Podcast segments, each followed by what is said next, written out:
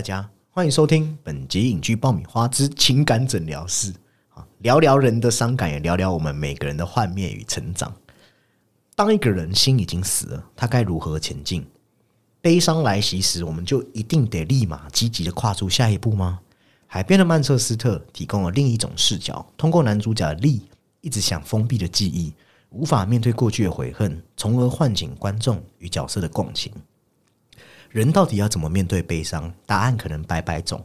那本期就将由我 Summer 还有鸡哥嗨，大家好。来带您进入利的内心世界，重新解构人生本质与对处理悲伤的另一层理解啊！如果我们活得像一个死人，还有什么值得留念？这就是海边曼彻斯特在告诉我们的。他也是用一场死亡去揭开了旧伤啦。那最后他并不是特别悲观哦。你要注意，海边的曼彻斯特，它不是一种绝对的悲观啊，它有把最暖的亲情有带到面前哦。对，而且它等于是一个，应该说只是一个他经历中的一个逗点，之后的好或坏，我们没有办法盖棺定论。他可能有那一抹微光，可能会变成引领着他的一道曙光，也有可能是就是一抹夕阳的折射而已。对，海边的曼彻斯特，我常会开玩笑说，它就是一部。正当你伤心心碎时，希望喝一碗心灵鸡汤时，他却端出一盆水给你，你喝下去没改变啊，痛苦依然在啊，也不一定可以修复你的内心。但最后你会发现，我们人为了生活下去，终究得像那盆水一样嘛，无需太多涟漪，只要有平静就好。没有谁变得比较好，日子照样要流走啊。任何积极向上的事情，可能都不会发生。有时悲伤，它就是不会走。但平静才是人的生活中比较可能实现的事情。尽管你可能会像力一样，在绝大多数情况，好一大段时间都无法平静，但这就是过程。对，人生就是过程嘛。那按照惯例，我们也来先来聊聊这部作品啊导演肯尼斯·罗纳根。他是一个才华洋溢的编剧，他比较有名的就是写过《纽约黑帮》，但他真的很少当导演拍戏啦。诶，不过不拍则已。一拍惊人啊！看得出来，他的心思极为敏感，很擅长展现角色脆弱、渺小，而与其他人发生交集的瞬间，也喜欢塑造情感受到伤害的角色。他们挣扎在自我完善的困扰中。他很像那种不会大谈哀伤、不会自怜，但是词语却透露无奈的诗人。所以，《海边曼彻斯特》就很像一首节奏讲究、细微微妙的抒情诗。而且我觉得罗纳根的作品有他喜欢笃定的特定的文化，有一个地区性背景带来的情感冲击力，就会让影片别有一番风味。虽然可能需要观众去做一点背景的理解，就像海边的曼彻斯特一样。他的作品来看，他还是非常擅长描写人物心理的状态呀。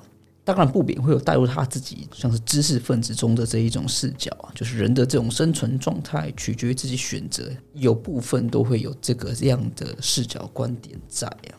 我觉得可能也是因为他编剧的成熟和深厚的功底可以发挥，因为可以发现他的故事没有落于俗套的煽情方式来表达悲伤嘛。我觉得可能也是因为编编剧写久了，文字多了。你同样的影像画面会一直很固有的呈现，所以当他能掌握文字和镜头的时候，他才会想要一反常态去操作看看一些鲜少人尝试的方法。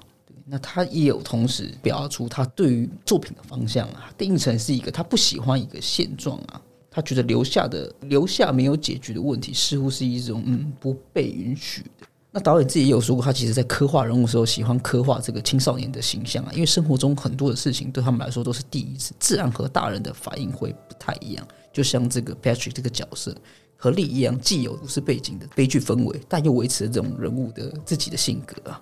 嗯，那同时他他也加入一些有趣的台词，让观众不会陷入过于巨大的悲悯嗯，那令人莞尔的是，这部电影诞生的幕后故事与电影刻画故事相比，毫不逊色。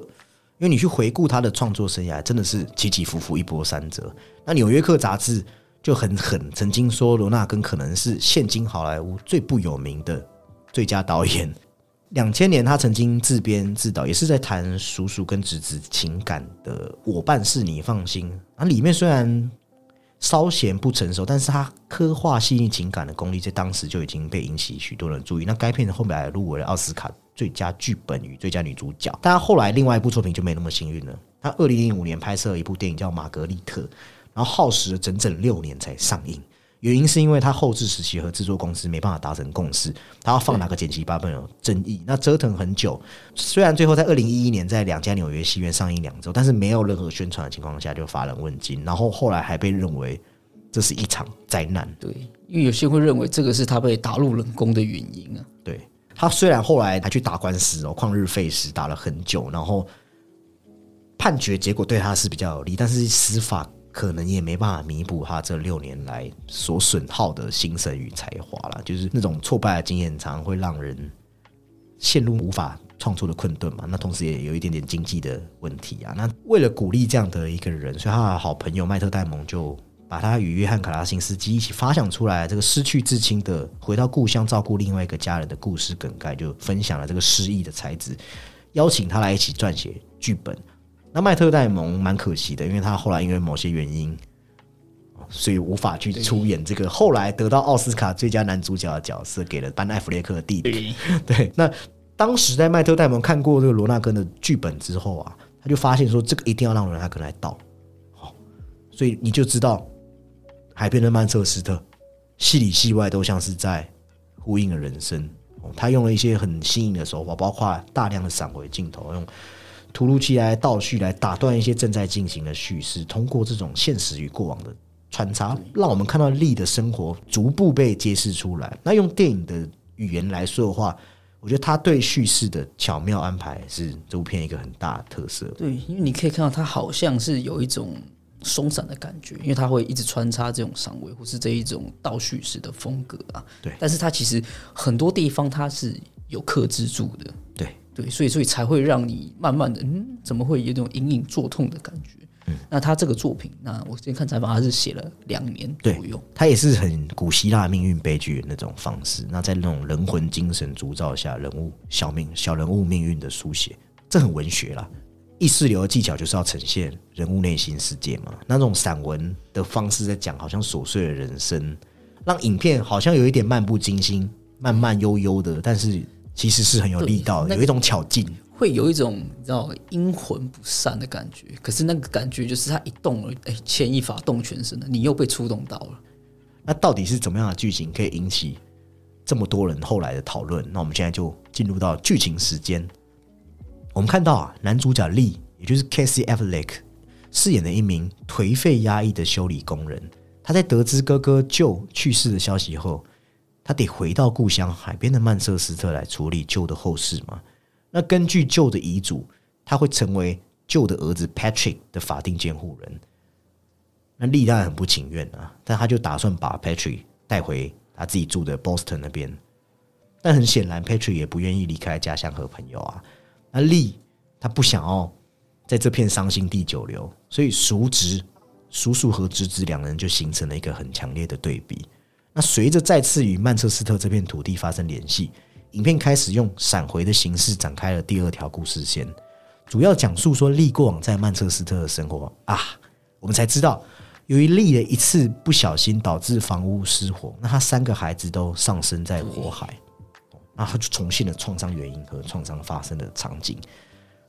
那他的妻子 Landy 当初也因为这件事情离开了他吗？那此次重回故乡。丽也再度见到了已经再婚而且即将在做妈妈的 Landy。那与此同时，Patrick 也在和他失踪已久的母亲重新联系。那这些情感冲击都让这对熟知他们两人内心发生了一些细微的变化。电影以两条时间线插叙的手法讲述故事。我们会看到现实之中，力要应付告知亲友、领取遗物、选择殡仪馆。找选择墓地等一系列的繁琐，对，就是要帮，应该就是要帮家人办这种身后事啊的这一些繁琐的事情。对，那在回忆中，他又会重温他和哥哥的相处，还有哥哥发现有心脏病患开始的一些家庭变故。那我觉得这部片闪回最主要功能是在主角的过去与现在之间有一种并置的对照关系，去强烈的反差和对比，凸显出他们的悲剧命运。我们可以看到的是。力是很平凡的普通工人嘛，他就像我们每个人一样，有一般人的缺点，他也有暴躁易怒的一面，心里也很敏感，眼神是很空洞的，外表也不是很出众，也可以说乏善可陈，是个很普通的人。但是灾难却留给他很多创伤。那海边曼彻斯特，他用一种很独特的方式，他把最煽情的部分小心翼翼的折叠藏了起来，不得已时才露出一点点。哦，那慢慢的交代因果关系，那中间也加入一些痛苦的过程，省略了很多。那往往就是这样故意的留白，才可以引发观众的想象，因为主角本人就是想要故意忘却这一段的过往嘛。但越是这样避而不谈，人们就越能脑补出那些痛苦的画面。那这种慢慢渗透入生活中的痛苦，应该有很多人都可以感同身受吧？因为电影让我们看到说，哦，原来有些伤痛是没办法治愈的。虽然力回到了故乡和侄子也相处一段时间，好像体会到一些久违的亲情，然后还和前妻有一些和解的言论。这样东这些东西不能让一个失去孩子的父亲真正获得因为开心它。已经发生了，甚至是说最痛的不是发生的当下，是那一刻开始之后才是最痛的。对，因为那那已成过去，他已经没有办法扭转的现实。失去孩子的父亲，而且是自己造成的，绝对不可能这样得到救赎。他没办法走出自责的泥沼，所以就没办法在这片土地展开新的生活。一切都会好起来，这句话有时候很不负责任嘛。就像我们现实之中，因为这就是局外人说的一句话。我们说了这样子这么的，你知道站着说话腰不疼，对但是他有时候走不出来，甚至是不能走出来，他没有原谅自己。所以如果这部片最后是一个大团圆的结局，那就很俗套嘛。所以在本片的最后，一切又回到了从前。侄子也没有跟着丽离开曼彻斯特，而是在丽的安排下，到了爸爸的朋友家借住。那丽也没有完全走出创伤，他依然单身一人返回波士顿，用逃离的方式来继续自己活着。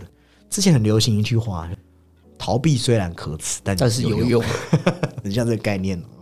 我相信一般人提到曼彻斯特，有在看足球的，就会像我一样，就会联想到曼联对曼联或是曼城。曼城拿冠军哦，你居然想起曼联，那不对啊！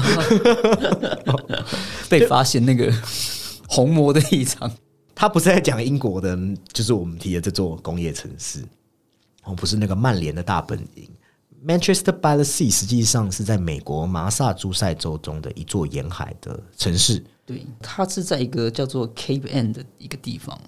那海边是作为让利亚哥哥 Patrick 三人曾经打成一片，一个流动很自由的场景。它与旁边的陆地就很形成一个相对的对比，因为陆地上发生的事情是让利一直无法释怀、死气沉沉的一片地。片名就已经偷偷溢出了利的世界，所以我会我们会在结尾看到他俯瞰全景，也是故事不选在其他地方，选在这里的原因。因为好像痛苦的那种虚无，还有焦灼，都如海边的旁边那块无法摧毁的大地一样。哦而且更更正确来说，每一个景对他来说都是一种触景伤情。对，很像一块伤疤在那边。那绝望这种定验的相对关系在地名中显现出来，又成功收进叙事里，把这种痛苦的绝对状态倒出来。我觉得那也是隐藏地名之下另外一种解读方式。电影的所有隐喻的加总，还有力的那些无法哭出来的泪，无法发出来的呐喊，似乎也都对应到了整片土地曾经发生过的记忆。那这个故事当初会引起很多人共鸣，除了牵动到每个人的悲伤神经外，你不觉得他的故事也写得很好吗？用现实来穿针引线呢、也就是说，他循着哦一丝一环，慢慢的展开。这一切很像是我们的记忆啊。那记忆它不是说会一直显现嘛，它是触景生情，或是有时候是牵一发动全身。如果你比较细心，你会发现导演很会运用伏笔。例如说，他到医院的时候，他知道哥哥去世了，然后他不就无意间讲了一句“有人要打给我老婆”，然后医生就提醒说前妻哦，对，那是不是就激起了我们好奇说，诶，老婆这个角色好像在立心中还在，那他们是什么分开的？而且这样会达到一个，就是像呃像我们自己在记忆中的这种状况，记忆总是片段的拼贴而成的。你是说让阿嬷叫孙子，每周叫错人？那也可以对应到后面那起意外事件。你看到丽知道他哥哥死掉之后，他去冰球队找 Patrick 的时候，教练不是也有问说那个男人是谁？那他就就说哦，那就是鼎鼎大名的利啊。那我们就会更好奇说，那他到底做了什么？干了什么好事啊？他是坏人吗？那也是持续强化他的心如死灰的那些悲伤。那在呈现这些细节时，导演始终不动声色，也从不解释，只是单纯的呈现。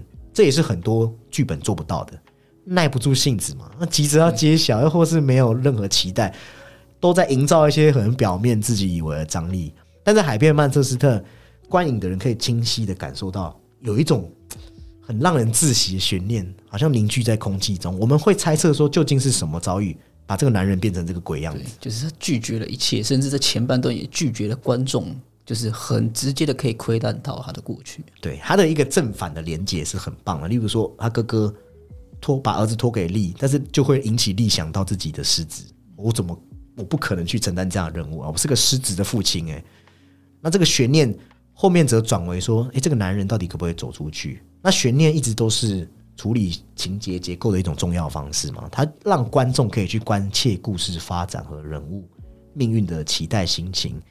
因为那些悬而未解的矛盾，那如果你没有悬念，会很难抓住观众。那在编剧界，其实有一个名词叫“第二幕疲软”，指的是编剧掌握不好节奏，一场又一场戏会生硬的叠接在一起，没有任何的驱动力啦，好，就会让我们失去对角色的共感嘛。那我们在海边曼彻斯特，为什么我们会有很浓厚的共感？因为我们可以看到他一开始是一个工人嘛，专注在自己的工作。铲雪、修马桶等等，被人投诉等等，他却都不说话，这很反常哎，反而就勾起观众的好奇心。对，而且同时里面剧中人物甚至也是视他为无物，嗯，反而就是他到底是谁？对，就是我们窥探，但就像刚刚讲到的，电影本身的节奏是这个人物本身就是在拒绝我，就是一层一层，我们就是被拉进这个这个漩涡之中。对，所以剧本的对白就很重要，因为对白是为了让角色的可信度变得很高嘛。海边曼彻斯特这种剧，它又需要高度还原现实。我们会看到，在其他类型的剧，常常会把一些平凡的细节都删掉，让人物去说一些很煽情的对白，显得很戏剧性，或是说对白交代大量的信息。但是你看过海边曼彻斯特，会把很无聊日常的琐碎放进来。可是这个东西正是。对应了这个前因跟后果，也对应了生活。生活正是这样哦，也才会真正情感冲击的时候，你会对前面出现的一些平静的生活，你更加知道它是需要珍惜。因为我们人们都会去，啊，都会曾经有一段时间会去希望不要这么的琐碎、无聊、平凡。但是当你发生了一些情感冲击的时候，你才会发现这些事情有多珍贵。就最后凝聚、塑造了一个意义。深远的主题，罗纳根也把这些东西运用到了他的摄影手法嘛，所以你这部片会有很多空镜镜头。有一个导演以前我们私下来聊天的时候，他就跟我说，空镜镜头是导演展示自己隐喻功力的最好时刻，哦，也可以显现他的 sense。这些白描式的镜头，在海边曼彻斯特可以让悲伤很不经意的流露在其中。你会看到有港口的飘雪，有安静的水面，有夕阳。还有许许多多开车时他们看到的风景哦，有些风景也是透过窗户看到的。那撇除掉一些苍茫的基调，大片的白和冷意，你会发现力的少数美好回忆，一段闪回，就和家庭很和乐的那个片段，是全剧最明亮的颜色。对，里面的不管是它布景、衣服等等，都是有。啊，有生命的力量，可能就是那种黄色啊等等的，比较正向，不再是回到就是那座城市这样那么死寂。那撇除这些，海边曼彻斯特是深入的研究悲伤如何对我们产生影响嘛？所以这部电影的许多小心思，我这边就想聊聊导演是怎么用现实主义来表达这种悲伤对我们的影响。死亡会影响我们的生活，那很多场景就可以体会到情感的触动。那影片就取自我们刚才包含我们。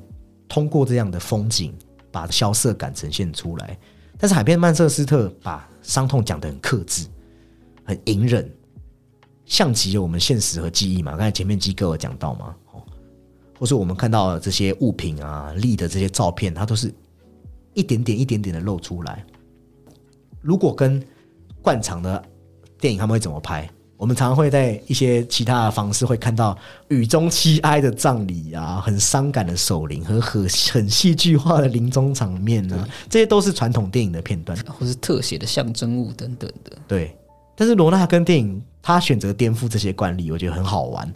大部分电影会聚焦在这些场景的戏剧性的无限放大，还有泪水的特写镜头，但导演是特写镜头的另外一个光谱另外一端，他把距离拉开来了，他模糊了音乐和对话，很多人物的对话我们只能在远方看，你听不到他在讲什么，你听不到声音，他用慢镜头创造出距离，然后甚至会有一些不合时宜的幽默去破坏距离。他们不是把人送到救护车的时候，哎、那个好像受伤患还还还突然掉下来，他不是要制造一个笑点，他是要告诉你，悲伤的同时，现实世界就是这样，会有一些意外一直发生。有那么一点的荒诞，而且你可以说这一种类似的，呃，你可以说黑色幽默好了，嗯，只是它其实全剧都慢慢的有一点点的在发生，那当当丽告诉他侄子说你爸爸去世的时候，一般不是都会用特写，哦、丽看着 Patrick，Patrick 看着丽，但是没有，导演用一个全景把距离拉得好远哦，我们完全听不到他们讲什么。不会有那一种啊，就是抱着彼此痛哭流涕的这类煽情的镜头。对，虽然我们都知道发生了什么，但导演不想让我们和场景内的情绪产生连接，他逼我们要在远方看，我们听不到人物在讲什么。这目的是什么？目的是要让我们感觉在看一个真实的时刻，没有受到戏剧化的影响。因为在我们的生活中，情感或意外本来就不会遵循着一定的结构嘛。那他们当然也不会随着暗示性的音乐发生。我、一般戏剧不是一个音乐来了就很悲，生活的重大事件是更情绪化，它会一闪而过，或是被我们忽视，也可能会一直持续在阴影之中。很像我们先前讲的丹尼维勒纳夫，他呈现暴力也不是戏剧化暴力，是一闪而过。因为它是一个，你可以称它为意外啊，对就你没有办法有还有办法有机会让你烘托情绪、感官的一一个堆叠之后才出现的东西。有时候发生当下，你甚至没有情绪你，就是你甚至是你你没有你没有办法看到全貌的，对一回头可能已经结束了，都是余波荡漾的时候，情绪才会出来。它才会慢慢慢慢那个涟漪才会慢慢的加大。对，因为这些情绪会在一些安静时刻回到我们的身边。好，那现实世界中悲伤当然不会因为镜头的远离就结束嘛，所以海边曼这是用摄影告诉了我们这一点。大部分时间就是像我刚才前述，都用全景在表达。那日常生活它会切换到近景，包含独自一人、利遇到前妻，这些也是导演故意打破我们对电影重大时刻的刻板印象。他不真的不想让故事有戏剧性，所以有一些人在看这部片的时候会说，怎么这么的无聊？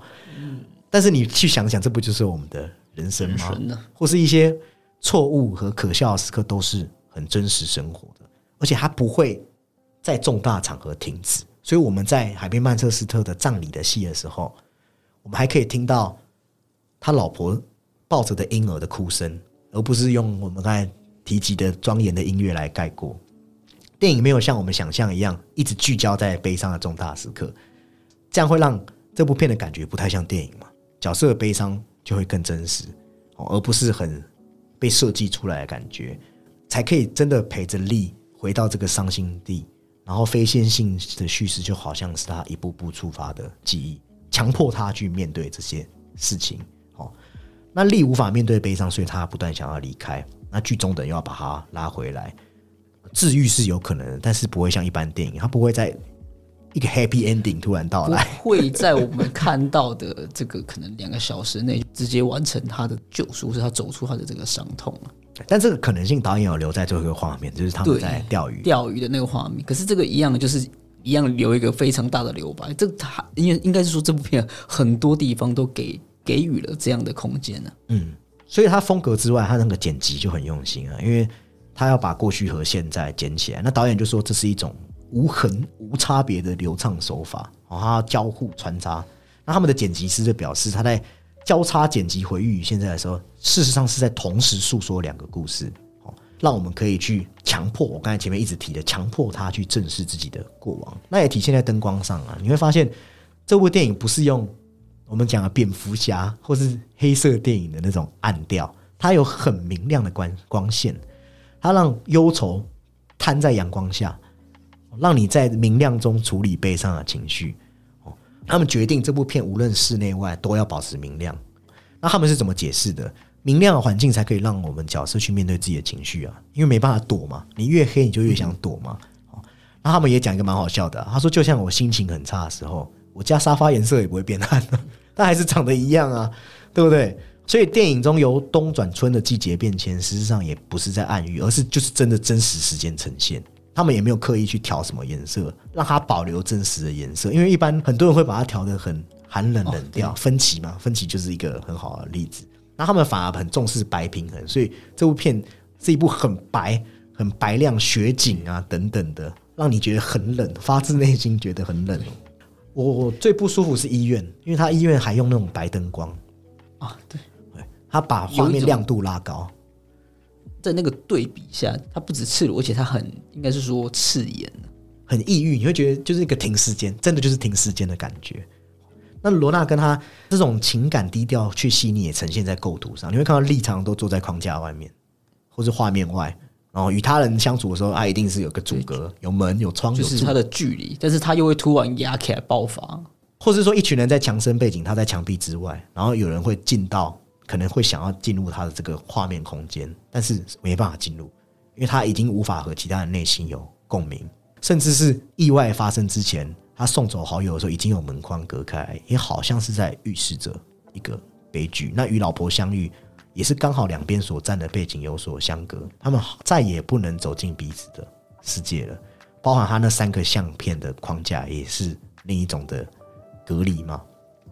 那只有与 Patrick 的相处的时候，丽才会短暂的放下框架，所以最后才会有一个多出了一个房间的邀请嘛。那一幕其实是这部片一个乐观的心态啊。熟知的感情，他们不是那种很肉麻的那种，他们无需言说啦。对对，出自于生活的相处的一种默契。而且他这部片有用一些巴洛克音乐，悲怆柔和，也有一些宗教赎罪的升华作用。那力是天主教徒嘛，也和他的遭遇处境有一种古典圣乐的意象，那也是人生一种痛苦的寄居啊。你知道音乐有疗愈的作用吗？对啊，就是它是，如果要说这部片，它就是一个力关于人生的一个小调啊。那有一句话不是这样讲吗？他说：“现实永远比戏剧更荒诞，因为他的突如其来是无迹可寻。”那我觉得这部片就是把这句话直接做到位了。哦所以罗纳根才转向去复刻一个最乏味的生活。我们会看到毫无征兆的大火。Patrick 不是面对冰箱里的那些鸡吗？是鸡吗？对，鸡就是直接崩溃啊！那个很适合做成广告，会 蛮有蛮有笑点的。好那他的剪辑当然有用一些技巧，但是却却有很写实的感受嘛，反而可以让你感受到一些不起眼人物的道德性。那他们那些对话，就像我刚才讲的，非常的不抓嘛，很平淡，每一个感动的点反而会让你觉得很真实啦。那就回扣到这部片的核心嘛，这部片真实到可以从每个节点去延伸出更详尽的故事。这真的不是叔叔侄子互相扶持的故事，他是告诉你说，你有些错误无法弥补，有些失去你没办法得到偿还。我们对爱人说出来的话，你讲出来是没办法收回的。那那些鸡哥前面有讲嘛，闪出来的希望微光，有时候只有一瞬而已。即使生活对于力来说已经糟到一个地步，我们也不会看到力想要救赎，因为他很理解。说白了，就是世界上没有后悔这件事情。他已经在那个发生的当下，他缓过来了，意识到之后了，就是他已经对于人事物是其他命运的碰撞，他已经不只是感受不到，也不想去感受。我们自己周遭可能在你低潮的时候想帮你一把的时候，可是你有时候就是会那么的抗拒这样子，他不会因应着哦，我们觉得应该要怎么发生而这样子，他就只是他就是办不到，办不到。对，有一种欢迎来到大人的世界的感觉。因为影片有很多人都背负着一些创伤，像是他侄子的老师就会说：“我也在你这个年纪遭遇了父亲去世。”那相信现实世界中有很多人有同样的经历，但生活还是要继续，除非你自杀嘛。有人会选择遗忘伤痛，也有人会像丽一样那样愿意背负过去。那事实上这是一体两面，因为你有悲伤才可以感受到爱，你可以觉得自己是真实存在的。我会想到我们曾经和 Christine 一夜华尔兹的 Christine 聊的时候，他不是说我们来到三十岁的前后，好像我们会对于某些伤感特意去避而不谈。那这件事对于情绪来说是好事也是坏事。伤痛真的需要遗忘吗？但遗忘的同时，是不是我们爱的人的面庞也会变得越来越模糊？自己就是一把两面刃啊。那我们或许会背负伤痛前进，但是生活就是一定要向前走，因为前面哪怕只有很短短的一个快乐产生，你哪怕只是一瞬间，我们也要寻求那个快乐嘛。可是那个快乐，你知道在哪里，或是要走多远？很多人就是就是你知道力，或是可能不只是力，现现实中可能也有这种对啊走向这一种比较像是自我放逐的道路上。对。那回到丽身上，我觉得丽一直放不下去的原因，是因为他觉得自己没有受到惩罚。你看他在大火发生后，到警察录口供的时候，他一直跟警察说：“我自己，那我要被，我要想要被起诉，我想要承担罪责。警察甚至还说，就是每个人都会犯错，他们不会因为犯错而去定义一个人。警察甚至想要夺枪，你知道吗？警察不知道这样对他反而更伤害哦。所以他遇到前妻的时候，我觉得这是这部片最经典的地方。啊他看到老婆，他不知道怎么去面对他，但是他居然听到老婆和他道歉，因为他老婆以前因为意外一定发讲过一些难听的话啦，这个是没办法的，在那个当下，一定的那个绝对不能怪任何人哦。但是利宁可听到他老婆在骂他，他也不想听到他老婆道歉，因为他这样又好像他没有责任一样。要不是自己也不小心，他老婆也不需要承担同样的痛苦。所以那个利，为什么 Cassie Affleck 可以拿到影帝？因为他那那那场戏里面那个悲伤演戏，他不是去演悲伤，他是回他是到悲伤的状态。他不是去很刻意，因为真正的悲伤是发乎于心，那个东西，我我是不了解 K C F 里有没有一些相关的体验，但是你会以为他真的有这样的体验，就是没有发泄出来的痛苦，是那种你会看到他好像真的很折磨。伤痛需要多久才可以平复？其实每个人的答案都不一样，因为我们遇到的问题也都不同。但是我相信大家一定都有遇过，哪怕可能是你养的一个很小的小老鼠死掉，你也可以难过，那是你的权利啊。海边的曼彻斯特的故事就是让我们去思考说，我们面对问题要逃避还是要积极面对？面对这些阴霾的时候，我们是要找出解决办法，还是说像丽讲的 “I can't beat it”？他这样一句简单的话，其实就是表达说，他没办法像其他人一样战胜，他拔不了心中那根刺。刺啊，对，这样的价值观也指指向了一件事情：我们可能不能及时平复，但时间会冲淡一切嘛。但是这这个价值观就是告诉我们说，难道我们人不能这样悲伤吗？对，我们一定要符合周围的期望，赶快好起来吗？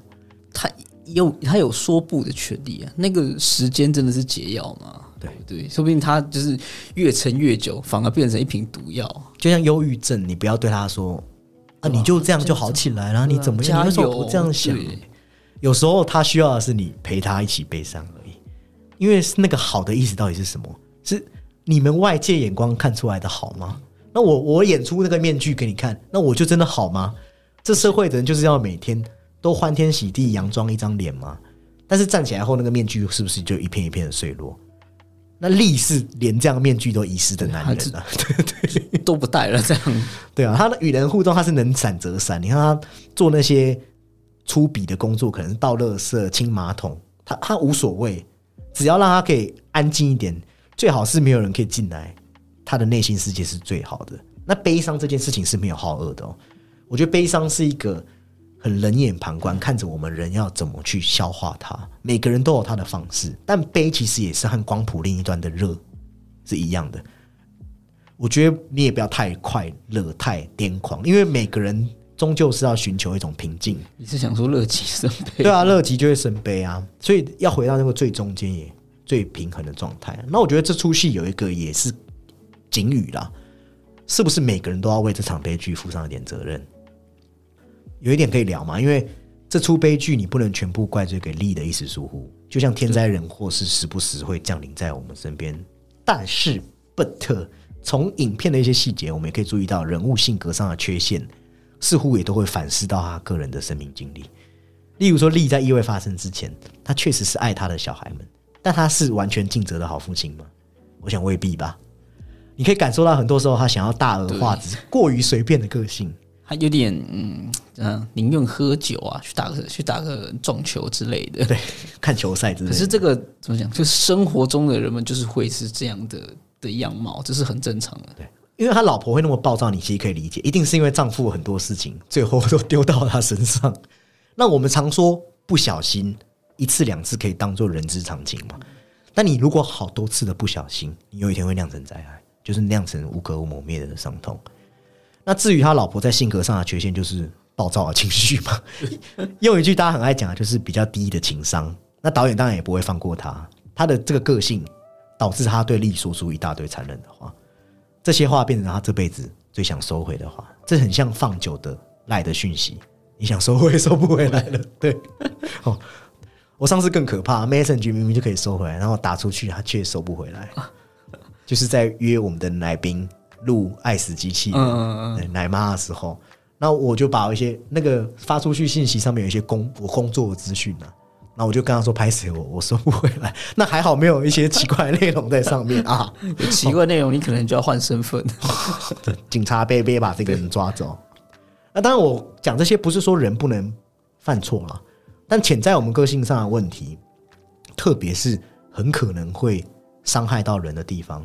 我们是需要时时刻刻警惕自己，会不会有一天也会造成意外、造成困扰？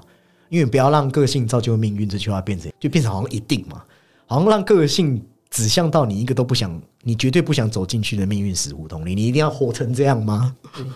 也不是说要把这个东西讲的这么这么严肃，对对，但是因为它有可能是一个不能回头，不止不能回头，之后还会造成你无以复加的这个痛苦和悲剧的同时，我们就是。可以看看平常的日常。那这部片当然除了讲述悲伤之外，它也与爱尔兰移民有一个很紧密的呼应，也就是利这一家人很可能是爱尔兰移民后裔。他这点当然没有明说，但是有一点文化的很细小的蛛丝马迹都有这些隐喻。首先，美国东北部本来就是欧洲首批移民的登陆地嘛，像是 Manchester 这个海边小城。还有利子意要回的 Boston，都是全美最多的爱尔兰移民，包括我们讲的很浓厚的凯尔特人民族元素。那 Boston 有一支球队，哦，台湾是翻塞尔蒂克，那对岸是翻凯尔特人。那你就可以看到电影中，我会看到利一直在看塞尔蒂克的比赛，也也就是有符合我讲这个呃基调。那由此，影片也不停的提到这两个城市，其实在强化他们的身份符号，因为 Boston 以北。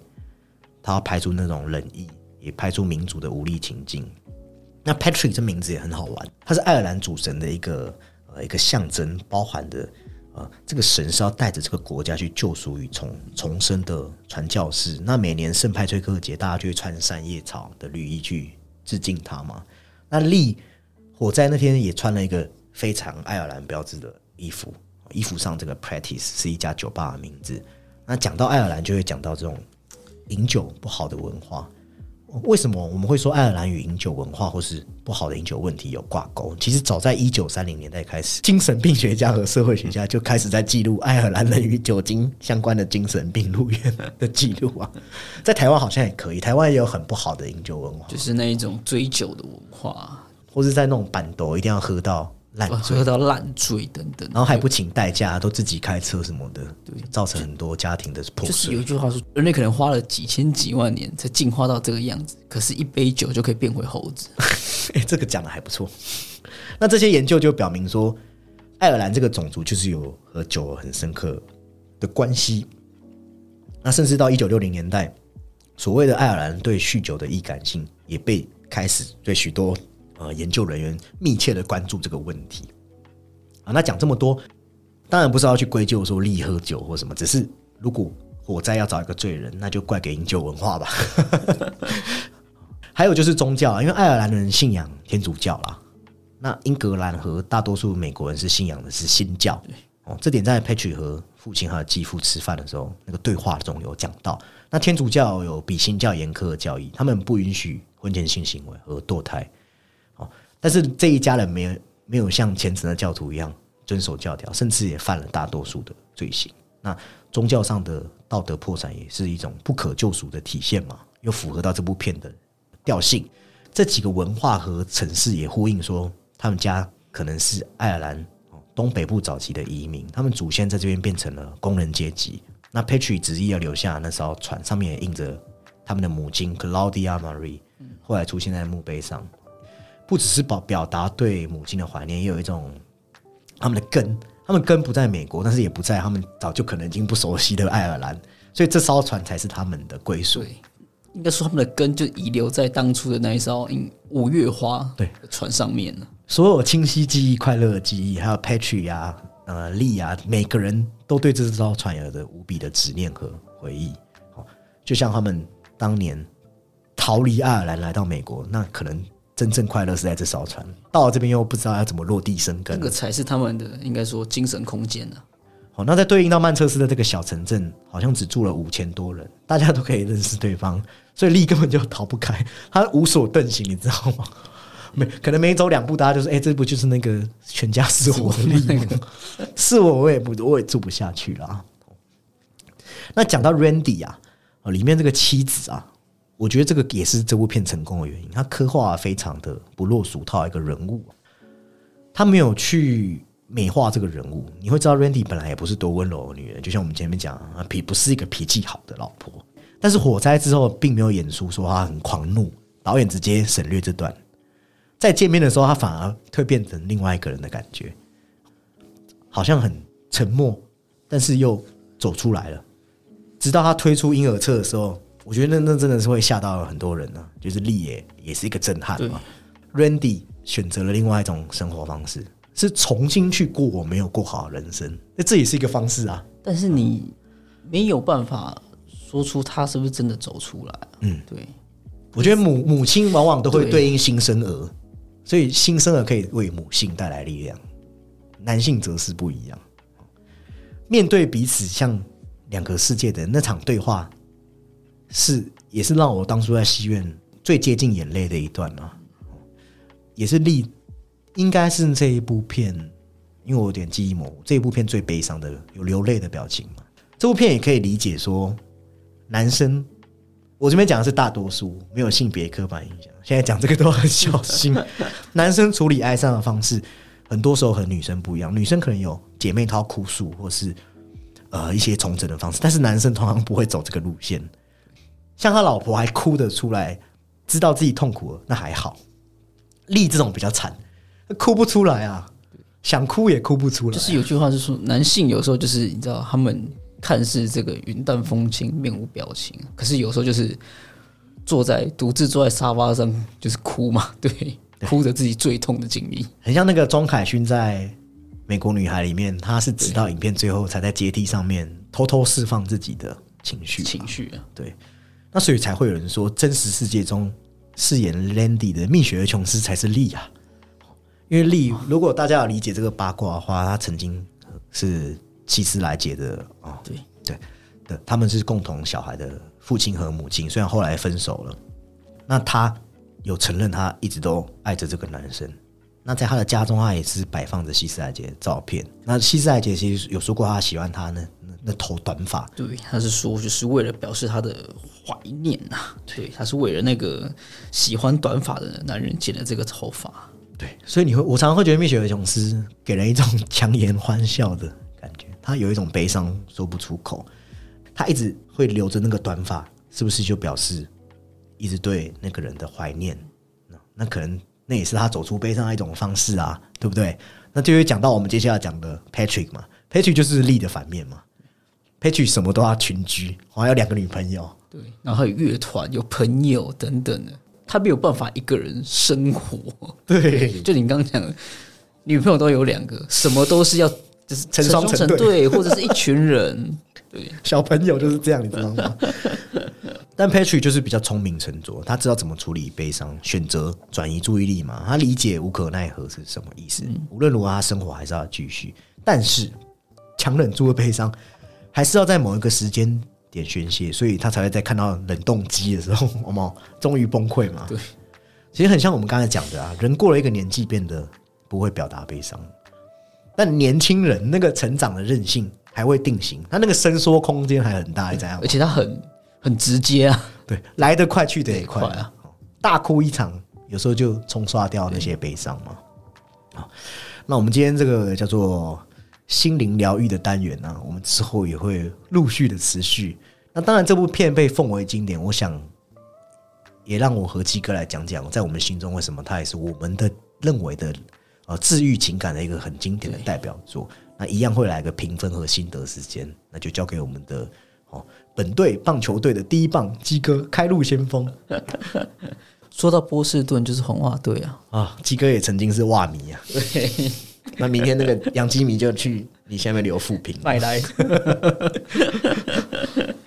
我们刚讲的这些种种的伤痛之外，我觉得另外一个这个应该说母题也是说当事者跟局外人怎么面对这一切啊。嗯，对，因为我自己有看过一个相关的一个讨论，他是一个心理学医生，他觉得里面最大的难处是在于他自己放弃自己的时候，外人反而是连介入的机会都没有啊。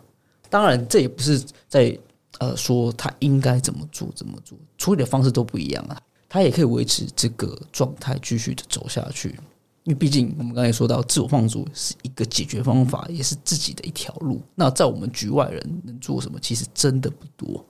对，那我觉得它有别于像是这一种呃 happy ending 的电影，或是说不同于用这一种教育式的电影，它其实就是很直接的说要怎样的救赎、救赎等等。可是你这样看下来，这样等于是把悲剧当做成一种励志的商品，在四处的兜售，那反而。